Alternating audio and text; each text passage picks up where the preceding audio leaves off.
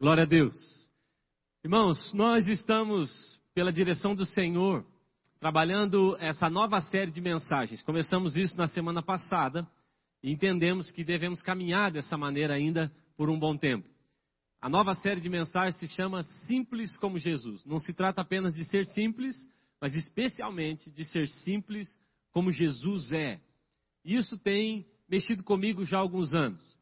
Na semana passada nós vínhamos falando sobre a facilidade que temos de complicar coisas na nossa vida. Você já deve ter complicado coisas que aparentemente eram bem simples. Ah, talvez alguém precisou entrar na sua vida e falou: Olha, você está complicando. Poderia ser de outra maneira, era só ter perdoado, era só ter evitado a discussão, mudaria. Temos a inclinação da complicação na nossa natureza. Então precisamos de uma orientação bíblica, pastoral e do Espírito Santo para sermos simples novamente. A Bíblia deixa claro que o simples é o caminho para o extraordinário. E muitas vezes não conseguimos enxergar dessa maneira. Na semana passada, nós falamos um pouco sobre isso. O texto de 2 Coríntios, capítulo 11, verso 3, diz que Paulo está falando com a igreja dizendo: Gente, eu tenho medo. Eu tenho medo que a serpente vos engane, assim como enganou Eva, e vos afaste da simplicidade de Cristo que Paulo está dizendo, em outras palavras, é: o diabo, ele vai tentar de todas as maneiras te arrancar do lugar simples. Porque o lugar simples é um lugar que causa perigo ao inferno. Então ele vai de todas as maneiras tentar nos afastar. Semana passada ainda falávamos sobre a história de Naamã, de como aquele homem tão importante complicou tudo na sua vida, seria tão simples, era só tomar banho. A orientação do profeta foi: vai tomar banho. Eu até não sei se eu receberia essa mensagem também tão feliz. A Bíblia diz que ele viajou um longo período e quando ele chegou lá, o seminarista nem foi o profeta que o atendeu. Ele mandou alguém dar o recado e o recado é: vai tomar banho. E se você tomar banho, a Bíblia diz que a afirmação foi essa: se você tomar banho sete vezes, a sua pele será novamente como a pele de uma criança. E essa palavra criança me chama a atenção também. Porque o que ele estava dizendo, em outras palavras, não era apenas tome banho. O que ele está dizendo é: você precisa voltar a ter uma fé simples como de uma criança. Falávamos isso na semana passada. Eu fui tão ministrado através dessa palavra que o Senhor liberou para nós. Nessa noite, nós queremos conversar aqui sobre a vida de oração simples. O tema da mensagem de hoje é Simples como Jesus na oração. Que valor a oração tem na nossa vida? Por que é que temos tanta dificuldade de orar? Por que, que resistimos tanto à oração? Será que nós não complicamos demais esse princípio, esse presente, a ponto de que agora a oração se tornou um peso para muitos de nós? Então, é sobre isso que nós queremos conversar aqui nessa noite. Então, abra sua Bíblia, por favor. Nós vamos ler dois textos que estão em Lucas. Lucas capítulo 18, e depois nós vamos ler também Lucas capítulo 11. Os irmãos prepararam para projetar o texto aqui, mas se você puder, se você trouxe a sua Bíblia, abra ela, senão você pode acompanhar no telão também, tá bom? Lucas capítulo 18 e depois nós vamos ler também Lucas capítulo 11. Diz assim a palavra de Deus em Lucas 18, a partir do verso 9. Fala assim. Eu, deixa, deixa eu só fazer você entender uma coisa aqui. Desculpa, Juliano. Só uma coisa aqui. Preste atenção se você está com a sua Bíblia aberta em Lucas 18 ou o seu celular. Ou mesmo a gente podia projetar aqui. Antes de eu ler o, o verso 9, eu quero que você entenda qual é o propósito desse capítulo. O verso 1 do capítulo 18, dá para projetar, Juliano? O verso 1. O verso 1 diz assim, ó. Jesus contou essa parábola sobre o dever de orar sempre sem nunca esmorecer. Preste atenção. Lucas 18 começa dizendo: esse capítulo, essas histórias que Cristo está contando é a respeito da oração. Ele está falando sobre oração. Então perceba que daí, quando nós formos ler o verso 9, ele está nesse treinamento com aquele povo. Existe na Bíblia o que os teólogos chamam de perícope. A perícope é um pedaço inteiro da Bíblia. Quando Jesus é, citou essas palavras, é claro que ele não citou com capítulos e nem versículos. Jesus então ele deu um ensinamento e aquilo de forma completa se chama perícope. Toda vez que você for ler um texto, você precisa entender qual o ambiente que ele foi colocado. E esse texto que nós lemos, nós vamos ler agora a partir do verso 9, é o ensinamento de Cristo a respeito de como devemos orar sem nunca esmorecer. Como é que devemos fazer? Então, a partir do verso 9 diz assim: Alguns, alguns que confiavam em sua própria justiça e desprezavam os outros, Jesus contou essa parábola. Dois homens subiram ao templo para orar. Um era fariseu e o outro era publicano. O fariseu em pé orava de si para si mesmo e dizia: Deus, eu te agradeço porque não sou como um, e outros por aí. Eu não sou ladrão, eu não sou corrupto, eu não sou adúltero, nem mesmo como esse publicano. Ele está dizendo sobre ele. Ele fala: Eu jejuo duas vezes por semana e dou o dízimo de tudo quanto ganho. E aí o publicano foi orar. A Bíblia diz: Mas o publicano ficou a certa distância. Ele nem ousava olhar para o céu, mas batendo no peito dizia: Deus, tem misericórdia de mim, porque eu sou um pecador. Agora olha o resultado. Verso 14: Eu lhes digo que este homem, o publicano, e não o outro, o fariseu, ele foi para casa justificado diante de Deus. Pois aquele que se exalta será humilhado, e quem se humilha será exaltado. Agora, antes de você fechar sua Bíblia, repare que o verso seguinte, verso 15, ele está falando de novo sobre a criança. Verso 15 agora ele diz: Deixai vir a mim os pequeninos, pois aquele que não se tornar como uma criança, de modo algum entrará no reino dos céus. Então perceba que depois de falar sobre oração, ele começou falando de oração, ele comparou duas pessoas que estavam orando, um que complicou e outro que simplificou. E no final ele diz: a gente precisa voltar a ser simples como uma criança. Está claro para você isso também? Conseguiu acompanhar? Então tá bom. Vamos ler Lucas capítulo 11 também? Por favor, abre lá a sua Bíblia. Lucas 11.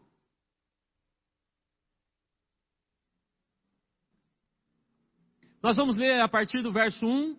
Essa é a oração do Pai Nosso, mas veja como foi que ela começou. Porque foi que Jesus ensinou a oração do Pai Nosso. Diz assim: Certo dia Jesus estava orando em determinado lugar, tendo terminado, presta atenção, Jesus está orando.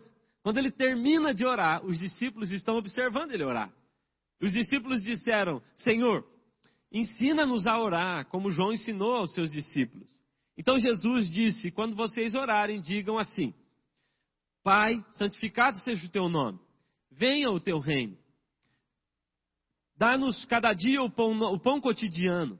Perdoa-nos os nossos pecados, pois assim também temos perdoado os que nos devem. E não nos deixes cair em tentação. Existe uma outra versão, e a gente poderia ler várias versões sobre o Pai Nosso, mas essa é uma versão simplificada aqui de Lucas capítulo 11. Vamos orar mais uma vez? Senhor, nós te pedimos que essa palavra encontre lugar no nosso coração.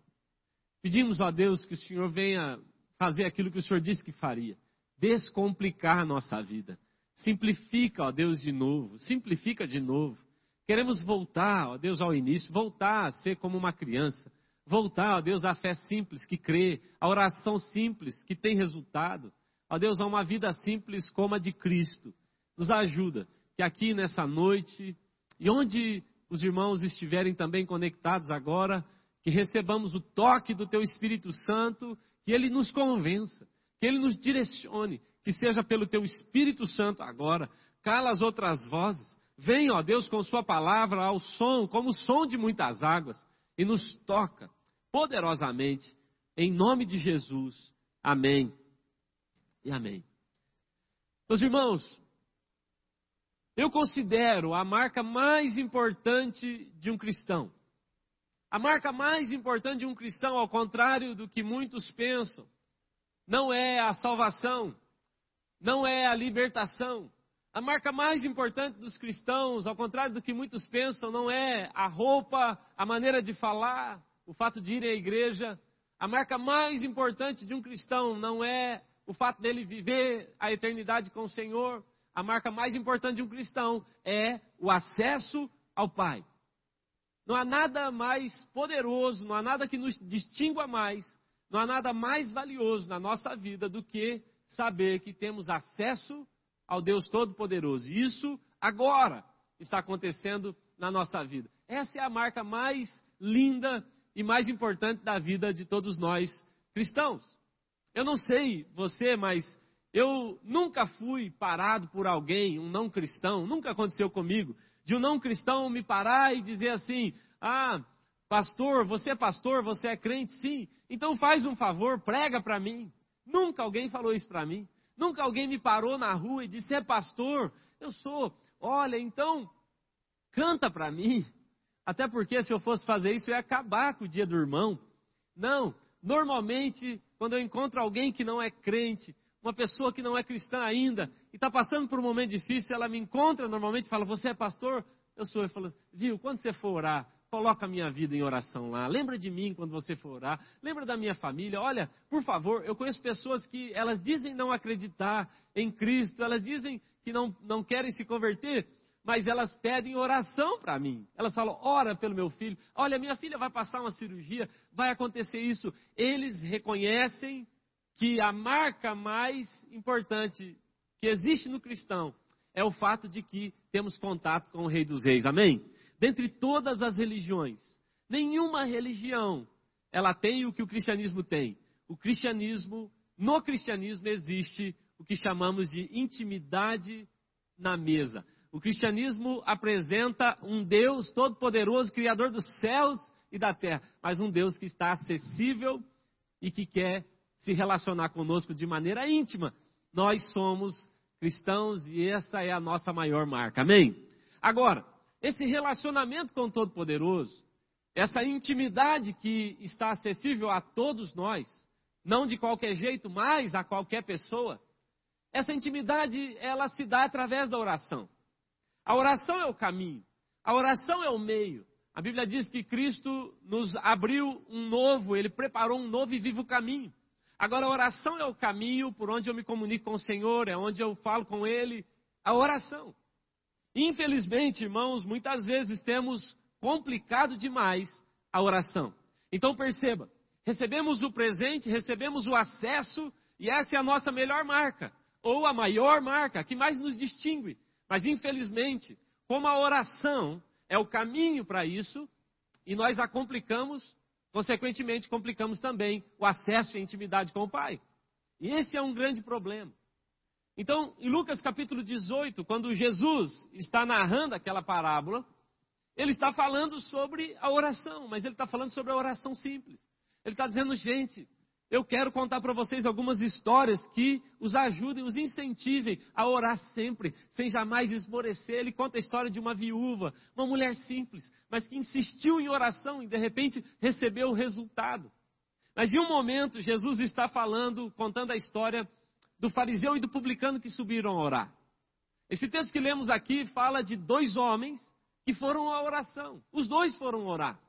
Não é interessante, irmãos, que os dois foram orar, os dois foram ao mesmo lugar orar, os dois oravam ao mesmo Deus, os dois criam na oração, os dois criam em Deus, mas eles tiveram resultados diferentes. O resultado da oração do fariseu foi um, o resultado da oração do publicano foi outro. A Bíblia diz que o fariseu foi embora sem resultado nenhum. Ele orou de si para si mesmo e foi embora sem resposta. Agora a Bíblia diz que o publicano foi embora justificado. Mas o que houve? Porque os dois foram ao mesmo lugar. Os dois oraram. A Bíblia diz: os dois foram e subiram ao lugar da oração. Oraram ao mesmo Deus. O que aconteceu? Preste atenção. Orar, a oração em si, ela não tem o poder de te conectar com o Senhor. Nós precisamos entender que há uma maneira de se orar que faz isso. Não é apenas ir orar, não é o fato de orar todos os dias, mas com que coração? De que forma temos feito isso? É por isso que queremos nessa noite falar um pouco sobre a oração simples, aquilo que me conecta com o Senhor. Esse fariseu, apesar de ter orado, ter gastado tempo orando, não teve resposta, a oração dele foi ineficiente.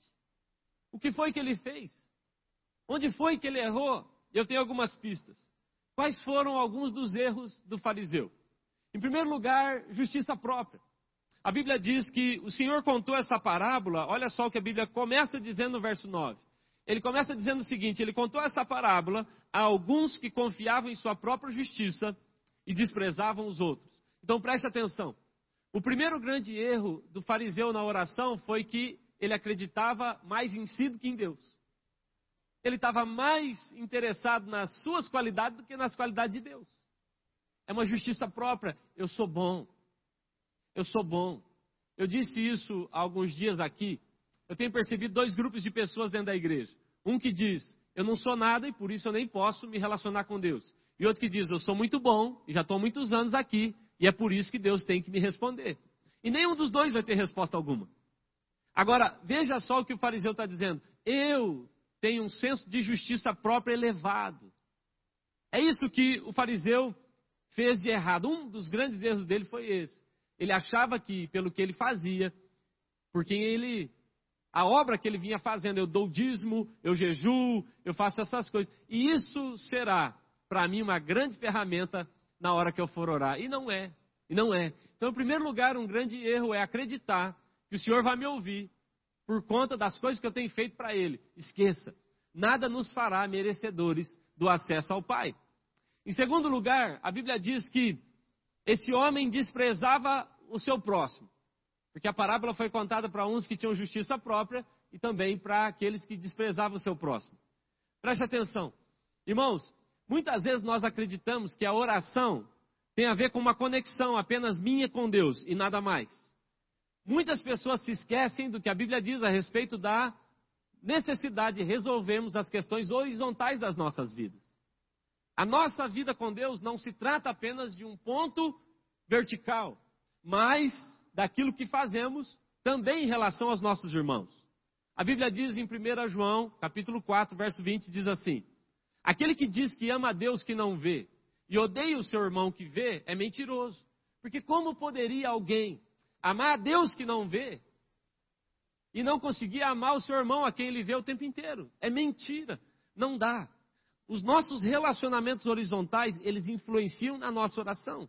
Preste atenção. A Bíblia diz, por exemplo, que alguns maridos tiveram a sua oração interrompida por conta dos seus conflitos dentro de casa, por não honrarem as suas esposas.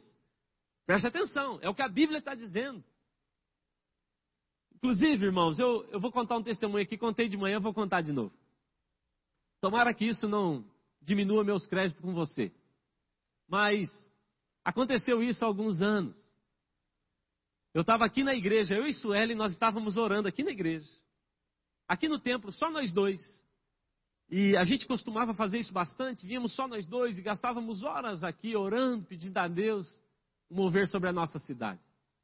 E eu me lembro de que naquele dia alguma coisa aconteceu, não sei exatamente o que foi, mas enquanto a gente estava orando, a Suelen estava lá atrás, eu estava mais aqui à frente, e de repente ela falou alguma coisa, eu não me lembro o que foi mas eu fui grosso com ela. E eu respondi ela de um jeito áspero. E ela falou: Olha, não é assim. E eu falei: É assim. E a coisa. Imagina, irmão, a gente estava orando. Aqui na igreja. Desculpa, irmãos. Desculpa por isso. E aí, a Suelen falou: Eu vou embora. Eu falei: Então vai embora. Porque eu vou ficar aqui orando. Porque eu sou um homem de Deus. Tudo isso dentro da igreja, no meio da oração. E ela foi embora. Só que o problema é que ela foi embora e levou Jesus com ela. E eu fiquei aqui sozinho, irmãos. E eu orava como esse fariseu, de mim para mim mesmo. E eu falei, eu acho que ela levou Jesus. E eu vou atrás dela. E eu percebi naquele dia o que a Bíblia fala sobre as orações serem interrompidas. Aquilo que eu causei no meu irmão precisa ser resolvido para que a minha oração encontre de novo eficiência. Encontre lugar. A Bíblia fala, por exemplo, que você nem deve trazer uma oferta ao altar se você não estiver resolvido com o seu irmão. Resolva primeiro e depois traga a oferta. Você percebe? Aquilo que vivemos horizontalmente vai influenciar na nossa relação vertical. Guarde isso no seu coração. É até por isso que a nossa cruz, a cruz de Cristo, a cruz símbolo do cristianismo, ela é formada por duas vertentes. Uma vertical e uma horizontal. Você está acompanhando aqui? Primeiro erro dele, justiça própria. Segundo, desprezo pelo próximo. Terceiro erro, a motivação errada. Olha só, irmãos, a Bíblia diz que ele fez da oração um grande evento. Ele orava de si para si mesmo. Ele queria fazer uma oração onde todos olhassem para ele. A oração dele é um grande evento. Isso faz com que a oração perca força na nossa vida. Por favor, não transforme a oração num evento. Viva de verdade. Faça dela uma grande conversa com o Senhor, mas não um evento, não uma apresentação. Desculpa, irmão, mas de vez em quando eu vejo aqueles irmãos, eles vão orar. E aí ele levanta a voz para orar. É claro que a sua oração pública e comunitária, ela não vai ser igual à oração íntima. Eu não estou esperando isso. Mas de vez em quando a gente está em algum ambiente, a gente está conversando e aí fala assim: vamos orar, ora aí, irmão. Aí o irmão vai orar, ele dá até aquela limpada na garganta. e aí ele muda de voz. Oh, poderoso e soberano. Eu falo: meu Deus, cara. Esse cara não é amigo de Deus. Ele está longe. Ele está distante. E parece que naquela hora ele está tentando entrar. Oh, Deus, o poderoso, aquele que está longe. É muito difícil. Então tome cuidado, a oração não precisa ser dessa maneira. Ele errou. Outra coisa que é um, um erro daquele fariseu é que na oração ele se tornou o centro. Você percebe que ele fala mais de si do que de Deus na oração? Ele diz: Porque eu sou bom, eu não sou como uns e outros, eu não sou ladrão, eu não sou roubador, porque eu não sou isso, eu jejuo, eu dou o dízimo. Ou seja, a oração era muito mais sobre ele do que sobre Deus. Isso vai ser um erro na nossa vida também. Em último lugar, aquele homem saiu sem resposta. Não aceite sair da oração sem resposta. Por favor, a oração precisa ansiar e esperar a resposta. Orar por orar não vale a pena. Sempre que for orar, ore esperando uma resposta do Senhor. Em resumo, esse homem, esse fariseu, ele complicou o que deveria ser simples. Ele fez uma bagunça naquilo que deveria ser muito mais simples, era só para ser uma conversa. O publicano, o publicano entrou. A Bíblia diz que ele, envergonhado, não olhou para o céu. Ele abaixou a sua cabeça, bateu no peito e falou: Eu sou um homem miserável, me perdoa, trabalhe o meu coração. E a Bíblia diz: Esse homem teve resposta. E aquele outro que embelezou toda a sua oração foi embora sem resposta alguma. Preste atenção. São lições que a Bíblia está deixando para nós a respeito da oração. Esse é o dia que o Senhor preparou, irmãos, para que nós voltemos à oração simples.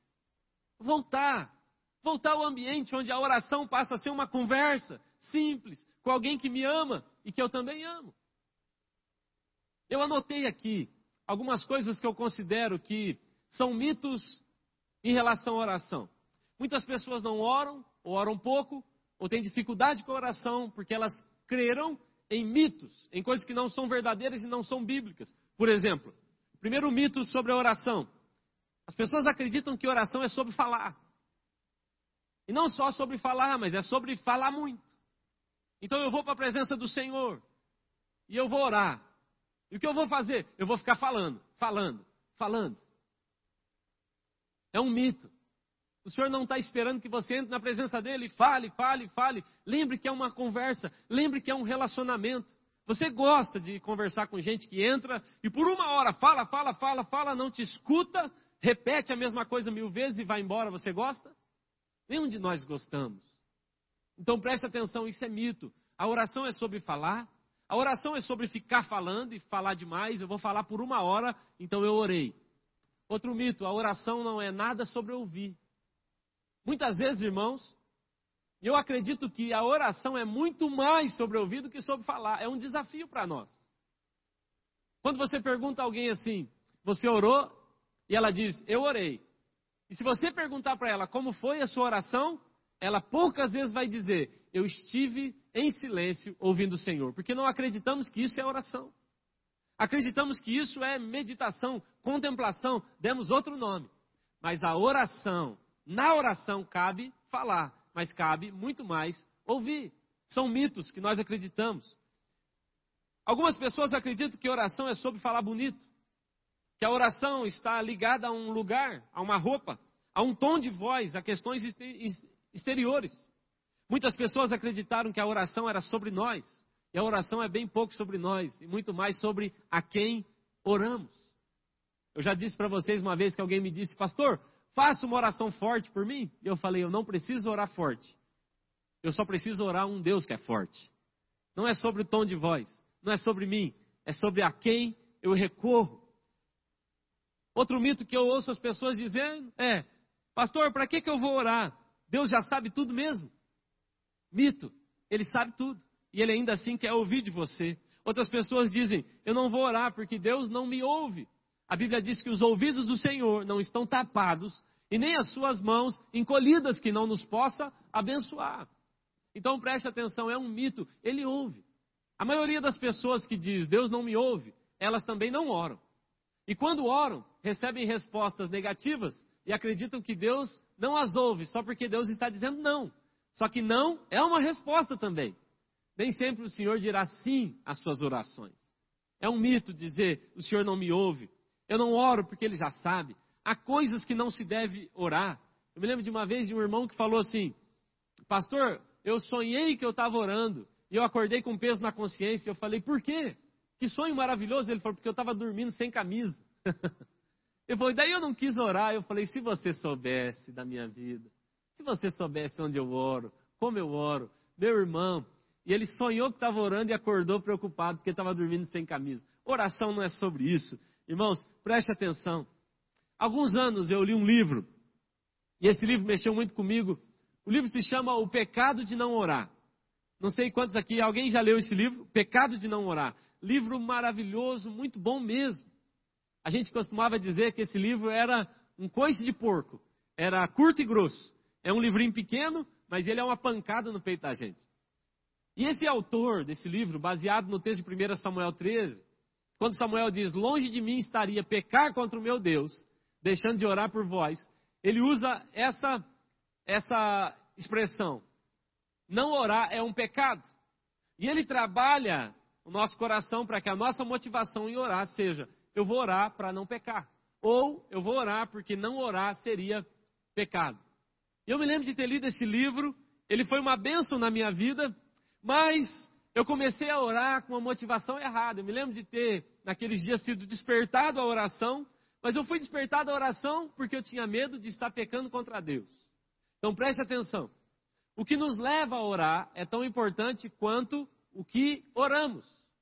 O que nos leva a orar, a motivação do nosso coração, é tão importante quanto a própria oração. Então, nós podemos orar por vários motivos. Tem gente que ora porque está triste, tem gente que ora porque está com medo. Tem gente que ora porque está feliz. Tem gente que ora porque está desesperado. Tem gente que ora porque está precisando muito. Tem gente que ora porque está com enfermidade. Tem gente que ora porque está precisando de dinheiro. As motivações são importantes. Então eu quero convidar você, eu quero desafiar você a orar de maneira simples. Eu quero convidar você a orar de maneira simples com a motivação correta no seu coração. Qual seria a motivação correta a me levar a orar? Eu vou falar de duas. Duas motivações corretas que devem nos levar a orar. A primeira coisa que deve motivar a orar é o fato de que Jesus orava. Pastor, por que eu devo orar? Porque Jesus orava. E se nós somos cristãos, somos imitadores de Cristo, no sentido literal da palavra, eu faço o que Cristo fez. Eu dou valor às coisas que Cristo dava. Então preste atenção. Eu oro porque Jesus orava. Os evangelhos, eles narram Jesus orando 35 vezes. 35 vezes, 35 orações, é claro que você pode até encontrar mais, mas em 35 vezes Jesus orou e a Bíblia narrou. Por que isso? Por que essa ênfase? Por que, que a Bíblia deixou registrado 35 vezes que Jesus orou? E Jesus orava por tudo. Tudo quanto é motivo, veja só. Ele orou no seu batismo, ele orou antes de escolher os doze, ele orou quando ele foi rejeitado lá em Corazim, ele orou no Monte da Transfiguração, ele orou para ressuscitar Lázaro, ele orou na Santa Ceia, ele orou no Getsemane e até na cruz ele estava orando. Você percebe que a oração era parte da vida de Cristo. E não só ele orou, como ele diz: Tu, quando orardes, entra no teu quarto. Presta atenção. Que Jesus está dizendo a nós é que a nossa motivação, então, na oração deve ser, em primeiro lugar, eu oro porque Jesus orava. Se ele dá valor, é porque é bom. Se ele fez, foi também para deixar como modelo para nós. Mas não só isso. Jesus deixou uma ordem: quando você for orar. Ele não disse se você quiser orar, mas ele disse quando orardes. Essa é a primeira razão pela qual nós devemos nos motivar para orar. Mas sabe qual é a principal razão? E essa é a segunda, eu vou colocar aqui, mas não nessa ordem. A principal razão é pelo prazer de me relacionar com o Rei da Glória. Aquilo que os homens sonharam lá no Antigo Testamento, aquilo que os profetas quiseram e não puderam, é aquilo que agora está acessível a todos nós. O que me motiva a orar é saber que quando eu oro, eu falo com o Rei da Glória, o Criador do universo, o Todo-Poderoso. Amém? Então, preste atenção. Em Lucas 11, Jesus está orando. E quando Jesus está orando, irmãos, eu fico, eu acho isso tão maravilhoso. A Bíblia diz assim, ó: Jesus estava orando. Quando ele terminou, os discípulos foram até ele e procuraram ele e disseram: Me ensina a orar, nos ensina a orar. Eu não sei, irmão, se você já teve o privilégio de orar junto com o homem de Deus, de ver um homem de Deus orando, de estar num quarto, num ambiente onde tem um homem de Deus orando. Eu já tive esse privilégio várias vezes na minha vida. Mas eu me lembro especialmente de um momento, um dia em que eu fui pregar numa igreja e um pastor que eu admirava tanto. E aí então, antes do nosso culto, antes do culto ali, ele me falou: "Vamos ali naquela sala orar". E nós fomos. E ele começou a orar. Eu me lembro exatamente dele ter ido para uma janela. E ele começou a olhar para a cidade. E aquele homem começou a orar numa intensidade. Ele não precisou dizer, Senhor, agora que entra em Sua presença. Ó, oh, poderoso, ele entrou. E ele era amigo de Jesus. Ele já entrou assim, ó oh, Senhor. Aquilo que a gente já estava falando. Eu achei aquilo tão demais. Eu falei, isso é um homem de Deus. Um homem de oração. Eu fiquei tão impressionado. A igreja que eu fui era maravilhosa. Era grande. Era de milhares de pessoas. Nada me impactou mais do que a maneira como aquele homem orava.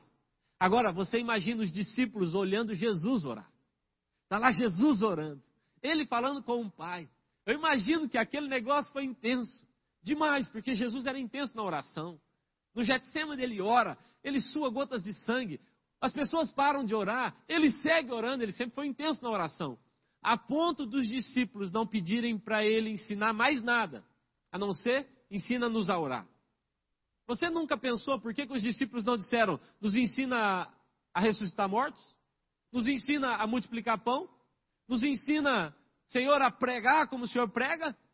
Eles perceberam que a oração era algo simples na vida de Cristo e com muito resultado. Então eles esperaram Jesus terminar. Eu imagino eles falando, gente, vamos esperar ele acabar. Não, ele tem que ensinar a gente. A gente não sabe orar desse jeito. E quando termina, eles se reúnem com Jesus e falam: ensina-nos a orar.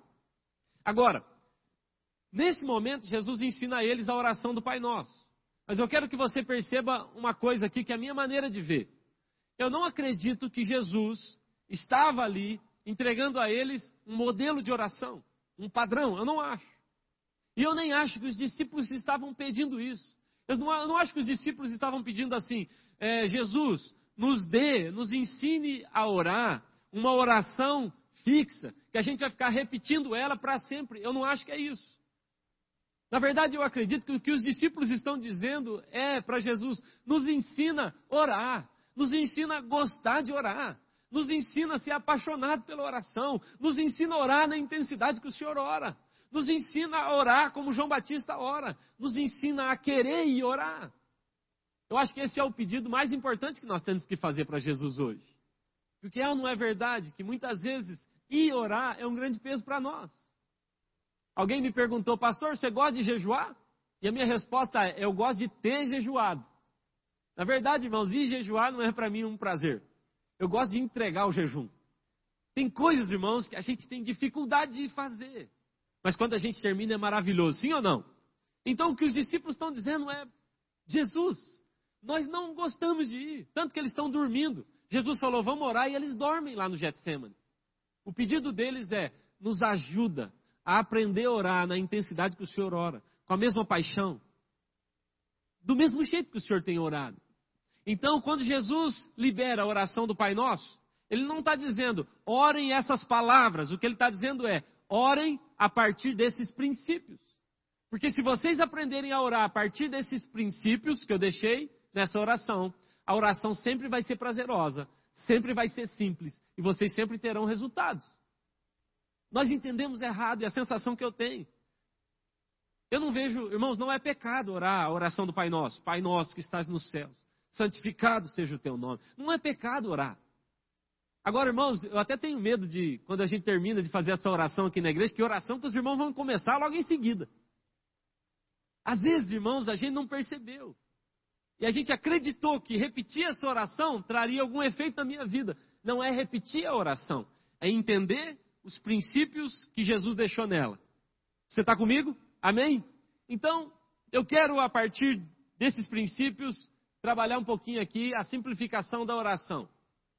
Mateus capítulo 6. E eu vou usar Mateus 6 porque ele é um pouco mais completo. A oração do Pai Nosso em Mateus 6, ela fica um pouquinho mais completa. Você pode projetar para nós, Juliano, por favor?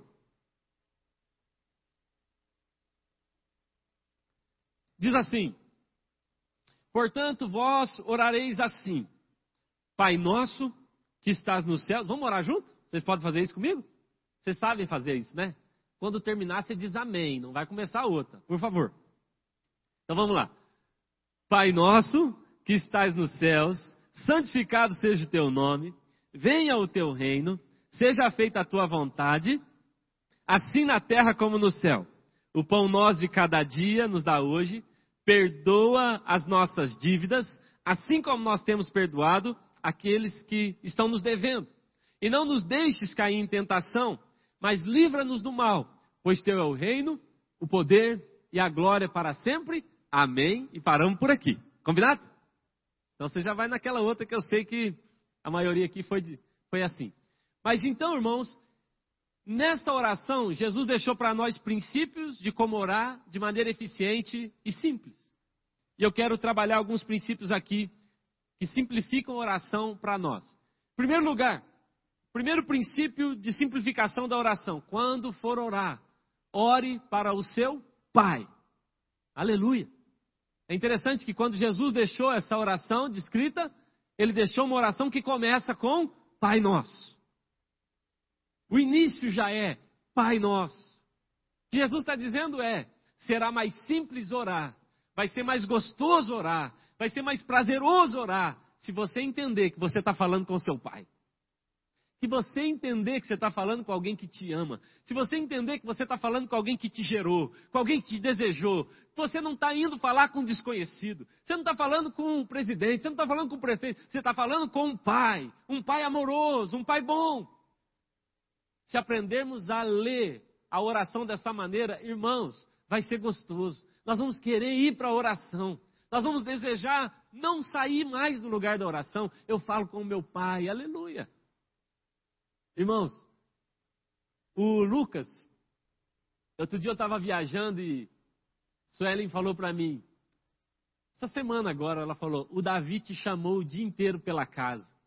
Pensa como isso dói meu coração. De não estar tá lá para responder, de não estar tá lá para abraçá-lo. Porque toda vez que um filho meu me chama de papai, o que eu quero é dar uma resposta a ele. O Lucas Bem cedo ele começou a dormir no quarto dele. Ainda com meses nós já começamos a colocar ele no quartinho dele. Mas ele acorda de madrugada. E quando ele acorda de madrugada, é, ele chama por papai. Eu acho interessante que ele não chama mamãe. Nessa eu ganho de Suelen. Eu gosto de me gavar dessas coisas, porque ela ganha de mim várias outras. Mas ele chama sempre o papai. Até quando eu não estou, ele chama. Papai. E a Sueli também gosta, porque ela, eu falo assim, vai lá você, ela fala, chamou você? Me chamou? E eu gosto, irmãos, de ir lá. Às vezes eu estou cansado. Às vezes eu tenho que acordar cedo. Às vezes eu fui dormir bem tarde. E ele fala, papai. E eu vou lá. Essa madrugada, ele fez isso comigo. E eu fui lá. E ele falou, papai, ali em cima tem um monstro. E quando a luz está apagada, ele é, ele é monstro, mas quando a luz acende, ele é mala. Eu falei, tá bom, eu vou ficar com você aqui. E eu deito na cama dele, eu dormi todo torto, irmão, acordo todo doído. porque eu quero dar uma resposta ao chamado do meu filho. Toda vez que você entra na presença do Senhor, toda vez que você o chama de pai, preste atenção. A Bíblia diz: se vós sendo maus, sabem dar coisas boas aos vossos filhos, que dirá o Senhor? A Bíblia diz: se você sendo mau, seu filho pede pão, você não dá pedra, ele pede peixe, você não dá uma cobra. Agora, quanto mais o Pai, o seu Pai, não vos dará coisas boas, não vos dará o Espírito Santo sem medida. Quando orar, chame pelo Pai. Entenda isso. Sabe, irmãos, a maioria de nós não teve um pai muito amoroso. A maioria de nós não teve um pai modelo. E muitas vezes nós associamos ao Pai do céu a imagem que temos desse Pai aqui da terra. Essa semana eu escrevi um texto, era o meu devocional. E o texto que eu escrevi era falando sobre como Deus nos olha com olhos de amor. E essa, esse devocional foi porque um dia antes de tarde eu fui me encontrar com o pastor Ronald, com a pastora Lucy. E a pastora Lucy, ela estava contando sobre uma vez que aqui nessa igreja, um profeta, um homem de Deus, orou com ela e falou: Deus sorri quando olha para você. E ela falou, pastor, aquilo mudou minha vida. Ela disse, porque eu cresci com um pai muito bravo, muito rígido. E toda vez que meu pai me olhava era um olhar de reprovação, de exortação. E eu cresci com esse tipo de olhar sobre mim. E quando falava sobre um Deus Pai, eu imaginava que ele estava olhando para mim assim, sobre o que você fez errado, sobre o que você deveria estar tá fazendo. Ela falava, não conseguia olhar e ver um pai amoroso me olhando com olhos de amor. A Andréia, ela estava aqui de manhã hoje no culto e ela disse: Eu fui rejeitada pelo meu pai. Mas ela disse: Mas num dia aqui, numa oração, o Espírito de Deus falou para mim: Você é uma filha amada. Ela disse: Tudo mudou dentro de mim. Tudo muda quando eu entendo que o meu pai está mais interessado na minha oração do que eu mesmo. Tudo muda quando eu penso que esse Deus poderoso é meu Pai e está pronto a responder aquilo que eu tenho a lhe pedir. Olha o que a Bíblia fala em Romanos capítulo 8, verso 16. A Bíblia diz assim: O próprio Espírito testifica com o nosso espírito que somos filhos de Deus. Ora, se somos filhos, também somos herdeiros, herdeiros de Deus e co-herdeiros com Cristo, e se com Ele sofremos, também com Ele seremos glorificados. O que a Bíblia está dizendo é: o Espírito que está em você, ele está dizendo dentro de você: você é filha, você é filho. Quando você ora, você não está falando a um desconhecido, você não está falando a alguém que está te julgando, você não está falando a alguém que não gosta de você. Quando oramos, falamos com um Pai que nos ama que está interessado naquilo que eu estou interessado. Preste atenção, a Bíblia diz: você é cordeiro. O mais interessante, irmãos, é que quando eu me posiciono nesse lugar, eu sou filho amado. Quando me coloco nesse lugar, as coisas se estabelecem na minha vida. Se eu sou filho, então eu também tenho um irmão mais velho, que é Cristo. E se Cristo conquistou todas as coisas, eu também conquisto com Ele, porque eu sou co-herdeiro com Cristo. E se eu tenho um irmão, eu também tenho um pai.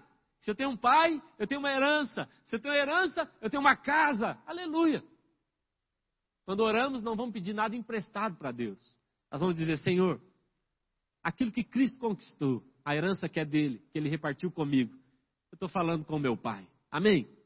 Mude a perspectiva na oração, vai ficar mais prazeroso. Se você pensa que está indo falar com outro tipo de pessoa, isso vai cansar. Mas orar a um pai é maravilhoso. Amém?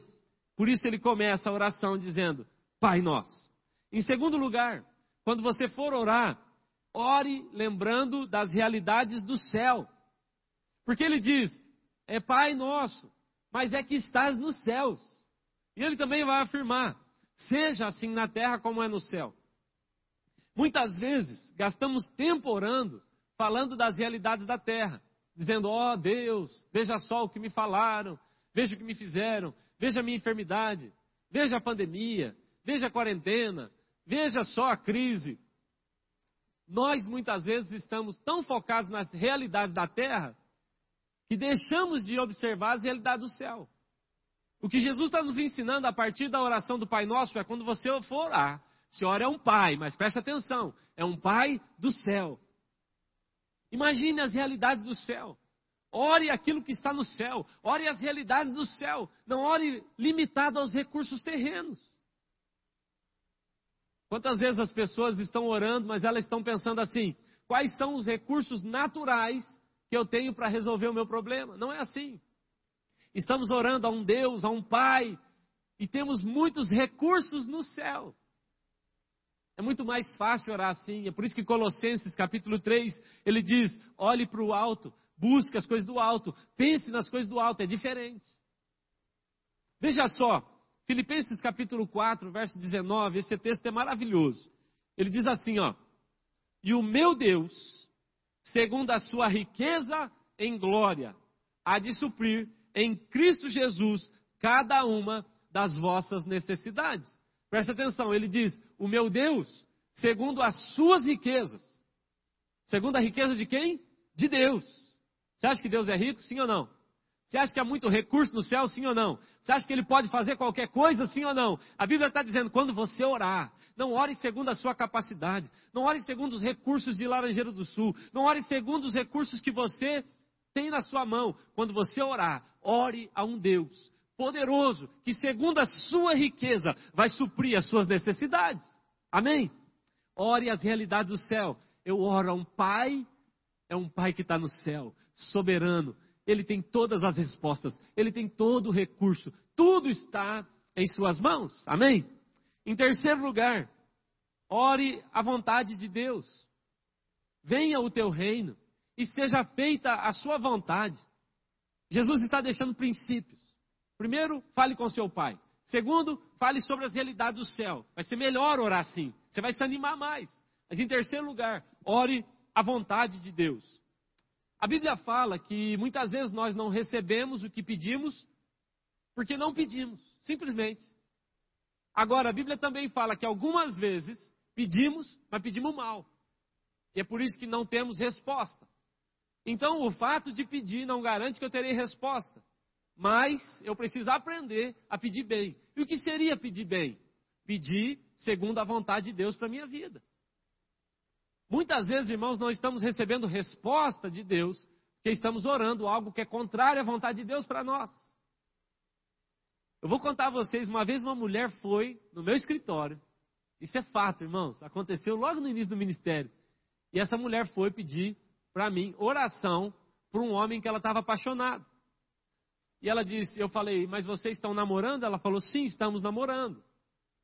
Eu falei, como é o nome dele? Ela falou, ah, pastor, eu já não posso falar, porque ele é casado. a miserável queria que eu orasse para que Deus liberasse o marido da outra para casar com ela. Vontade de, se eu fosse Deus, ainda bem que eu não sou Deus, se eu sou Deus, eu ia liberar um raio que eu parta essa mulher aí no meio. Às vezes oramos o que não é vontade de Deus. Então preste atenção. A oração que vai ter resposta é a oração que está segundo o coração de Deus. Mas, pastor, como é que eu vou descobrir a vontade de Deus? Orando. Eu oro até que eu me torne amigo de Deus. Eu descubro a vontade dele para a minha vida. Isso é da vontade de Deus? Isso é da vontade de Deus para mim? Agora, se você quer acertar 100%, então eu tenho uma dica para te dar. Quer orar de modo que você não erre nunca e seja sempre a vontade de Deus, ore a palavra de Deus. O jeito mais simples, eficiente de orar a vontade de Deus é orar a Bíblia. Ore a Bíblia. Senhor, está escrito na Sua palavra. O Senhor levou sobre si todas as nossas enfermidades. Então eu estou orando a Sua palavra. Em nome de Jesus, traga cura sobre o meu corpo. Senhor, está escrito na Sua palavra. O Salmo 128 diz: Bendito é o homem que teme o Senhor a tua palavra diz que ele será bem-aventurado, a esposa será uma bênção, os filhos serão uma bênção, os netos serão abençoados, ele comerá o fruto do seu trabalho. Então eu estou orando a sua palavra. Ah, Senhor, toca meus filhos, toca minha esposa, toca o meu trabalho em nome de Jesus. Você percebe? Eu estou orando a Bíblia. Eu oro a palavra de Deus. Então, quando você for orar, quando nós formos orar, devemos orar segundo a palavra de Deus. Tiago 4, 3 diz: Pedis e não recebei, porque pedem mal, Pedir mal é pedir contra a vontade de Deus. Agora veja esse texto de 1 João, capítulo 5, verso 14. A Bíblia diz assim: E esta é a confiança que temos, que se pedimos alguma coisa, segundo a sua vontade, ele nos ouve. Presta atenção. João está dizendo, essa é a confiança que temos. Qual é a confiança que temos? Que quando oramos a vontade de Deus, ele nos ouve. Há uma outra tradução que diz assim: quando eu oro a vontade de Deus, ele já me respondeu. É interessante isso. A Bíblia, essa versão eu gosto mais, ela diz assim: quando você orar a vontade de Deus, você já recebeu resposta. Enquanto está orando, já recebeu resposta. É como um alinhamento. Isso é muito sério. Irmãos, John Wesley dizia que Deus não faz nada a não ser responder orações. Deus está mais interessado em responder a sua oração do que você e eu em orarmos. Há tanta coisa que já foi liberada no céu para nós e só está aguardando uma oração, um alinhamento. E quando nós orarmos a vontade de Deus, já estaremos recebendo a resposta por ela. Amém? Então, quando for orar, lembre de orar. Seja feita a tua vontade, assim na terra como é no céu. Em quarto lugar, eu já estou terminando. Em quarto lugar, simplifique a oração. Como é que eu simplifico a oração? Ore sobre questões simples. Como eu disse, tem gente que acha, não, isso não, Deus não vai se interessar por isso. Mas veja só, quando Jesus ensina a oração, ele fala: ore sobre o pão de cada dia, ore sobre o que comer, ore sobre necessidades básicas. Quando você for orar, ore sobre tentações. Não me deixe cair em tentações. Ore sobre o mal. Me livre do mal. Ore sobre seus medos. Ore sobre aquilo que te deixa em pânico. Ore sobre aquilo que te deixa ansioso e preocupado. Veja só, irmãos, como Jesus simplificou a oração para nós. Nós complicamos. Jesus está dizendo: quando você for orar, ore questões simples. Mesmo que as pessoas digam que Cristo não se interessa, ele se interessa sim. Alguém já me disse assim: é, uma vez uma pessoa estava contando um testemunho, eu me lembro dele falando assim: gente, eu não peguei nenhum peixe. Aí eu orei, aí abriu lá, eu sei que eu peguei um monte de peixe. Aí uma pessoa do lado falou assim: ah, você acha que Deus, com coronavírus, com gente morrendo, com guerra acontecendo, você acha que Deus está interessado nos seus peixes? E a resposta desse irmão foi maravilhosa. Ele disse: Não, eu não acho que Deus está mais interessado nos meus peixes do que naquilo mas eu acho que ele está tão interessado nos meus peixes quanto em qualquer outro assunto, porque ele conhece o meu coração. Então, ore questões simples, não tem problema. Quando você for orar, diga assim: Ô Senhor, o pão de cada dia. Eu, eu, eu acho interessante porque Jesus não falou o pão nosso de cada semana, nem o pão nosso de cada mês. Ele falou: mantenha contato todos os dias. Pão nosso de hoje. Ó Senhor, está difícil hoje. Eu estou com dificuldade de resolver essa situação. Há uma limitação na minha vida nessa área. Ó, oh, ore questões íntimas, profundas suas, que ninguém conhece. O Senhor me ajuda a vencer essa tentação. Eu não estou conseguindo sozinho. Eu já tentei, o Senhor sabe. Já fiz isso, fiz aquilo, mas é uma tentação. Não me deixe cair em tentação. Você percebe que é uma conversa com alguém que é íntimo? E ele termina dizendo: Me livra do mal. Existem questões, irmãos, que te assustam, me assustam. Existem questões que te colocam num nível de ansiedade altíssimo. Existem assuntos que nos fazem mal. E às vezes acreditamos que isso não deve ser um motivo para a nossa oração. Pelo contrário, me livra desse mal, me livra daquilo que eu tenho medo, me livra daquilo que tem colocado pânico no meu coração. Ore questões simples. Quando você for orar, lembre-se de orar pelo pão cotidiano é base da oração que Cristo deixou para nós. Em quinto lugar, é quinto? Eu estou bem na conta aí? Quem está anotando? Em quinto lugar, é o penúltimo. Ore para ser transformado. Veja o que ele diz: Senhor, perdoa as nossas dívidas. Ou seja, quando eu vou orar, eu sei que eu já fui perdoado. Mas ele diz assim: assim como eu tenho perdoado o meu irmão. Então preste atenção. Billy Graham dizia: a oração não é apenas o meio pelo qual eu obtenho coisas de Deus, mas a oração é principalmente o meio pelo qual Deus obtém coisas de mim. Billy Graham ele usava uma analogia que eu gosto demais, que ele, ele, ele dizia isso dessa maneira. Imagine um grande navio que está chegando num porto. E ele dizia: o navio somos nós, o porto é Deus e a corda é a oração. Então, quando o navio está a uma certa distância do porto, alguém lança aquela corda, então a pessoa amarra isso lá no porto e ele então começa a girar a manivela para que o navio seja aproximado do porto. O que Billy Graham dizia é: muitas vezes nós acreditamos que a sensação que temos é que enquanto recolhemos a corda, o porto está vindo na nossa direção, mas não é verdade. Somos nós que estamos indo na direção do porto.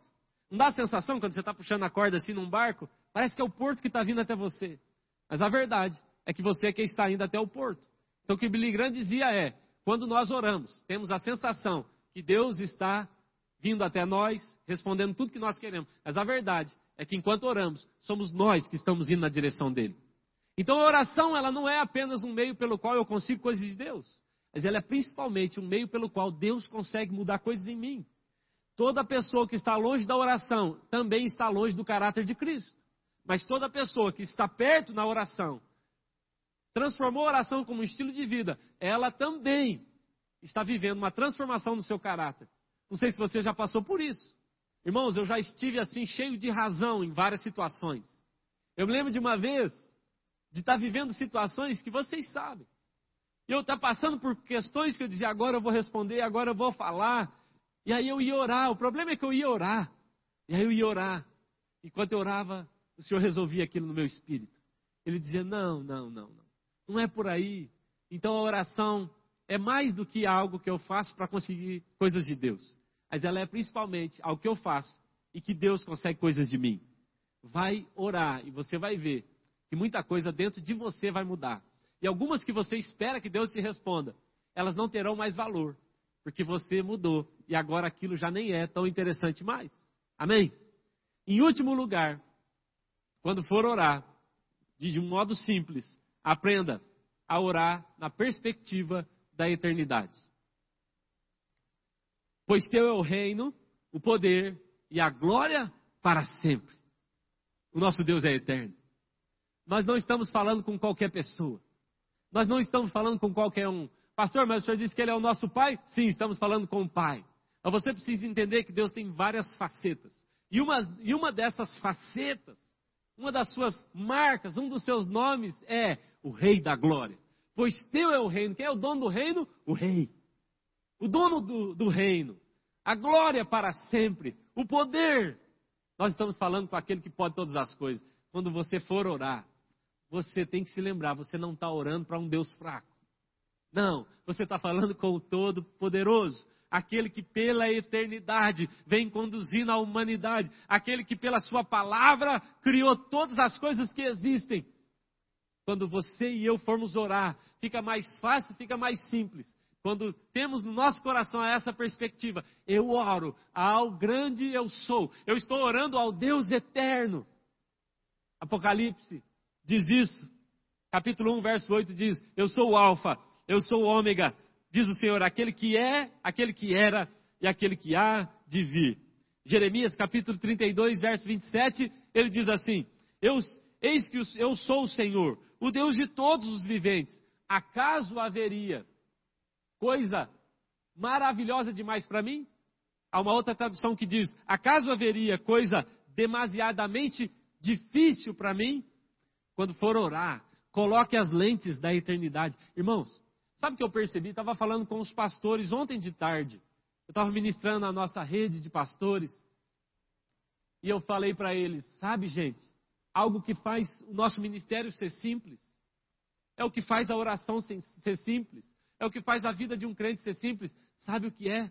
Colocar os óculos da eternidade. Irmão, quando você começa a olhar para as coisas a partir das lentes da eternidade, você percebe que algumas que você estava valorizando tanto viraram em nada. E outras que você não estava dando valor, você começa a valorizar. Tem gente que está sofrendo tanto por algo. Se você colocar a lente da eternidade, parar e olhar e vai ver que isso nem vai durar mais muito tempo. Mas nós precisamos dar valor às coisas que são eternas. Coloque as lentes da eternidade.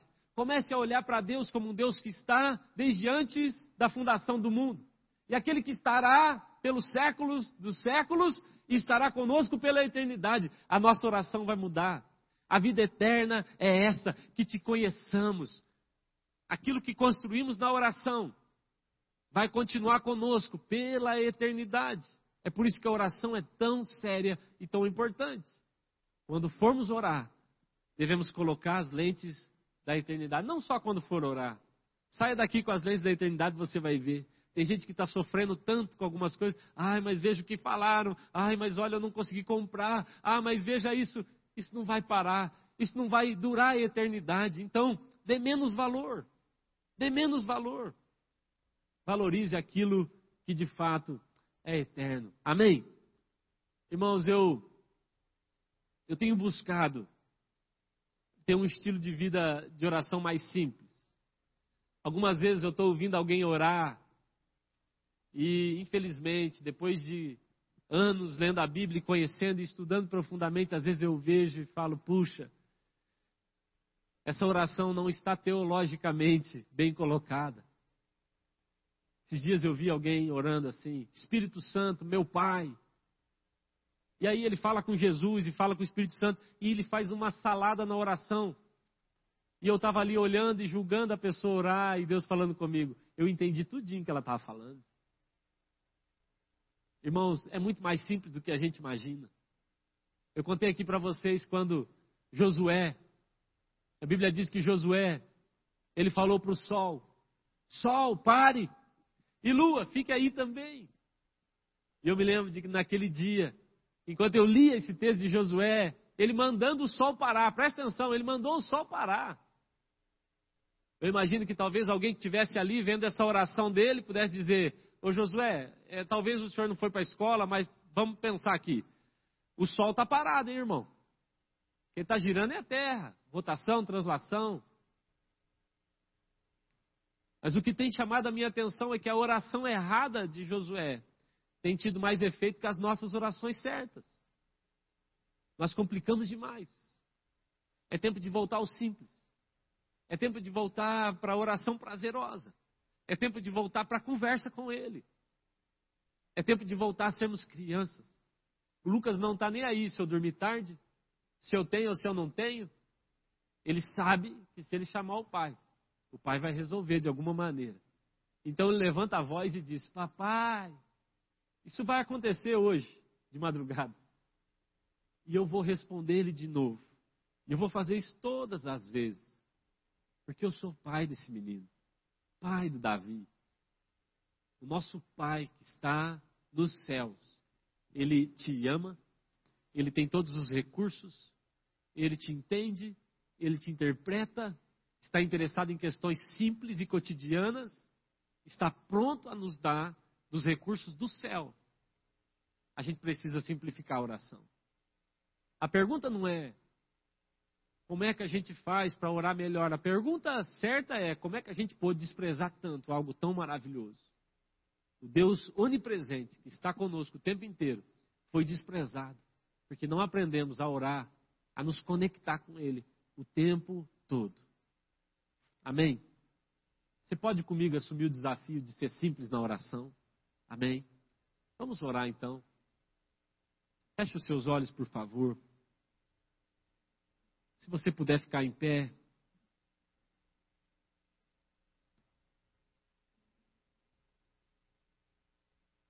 Feche os seus olhos. A ideia de fechar o olho também não é de complicar, irmãos. É só da gente não ficar se perdendo, olhando outras coisas. É só isso, tá bom? Alguém me perguntou uma vez, pastor, tem que olhar de, orar de joelhos? E eu falei, se isso te faz bem, ore. Mas não há uma necessidade.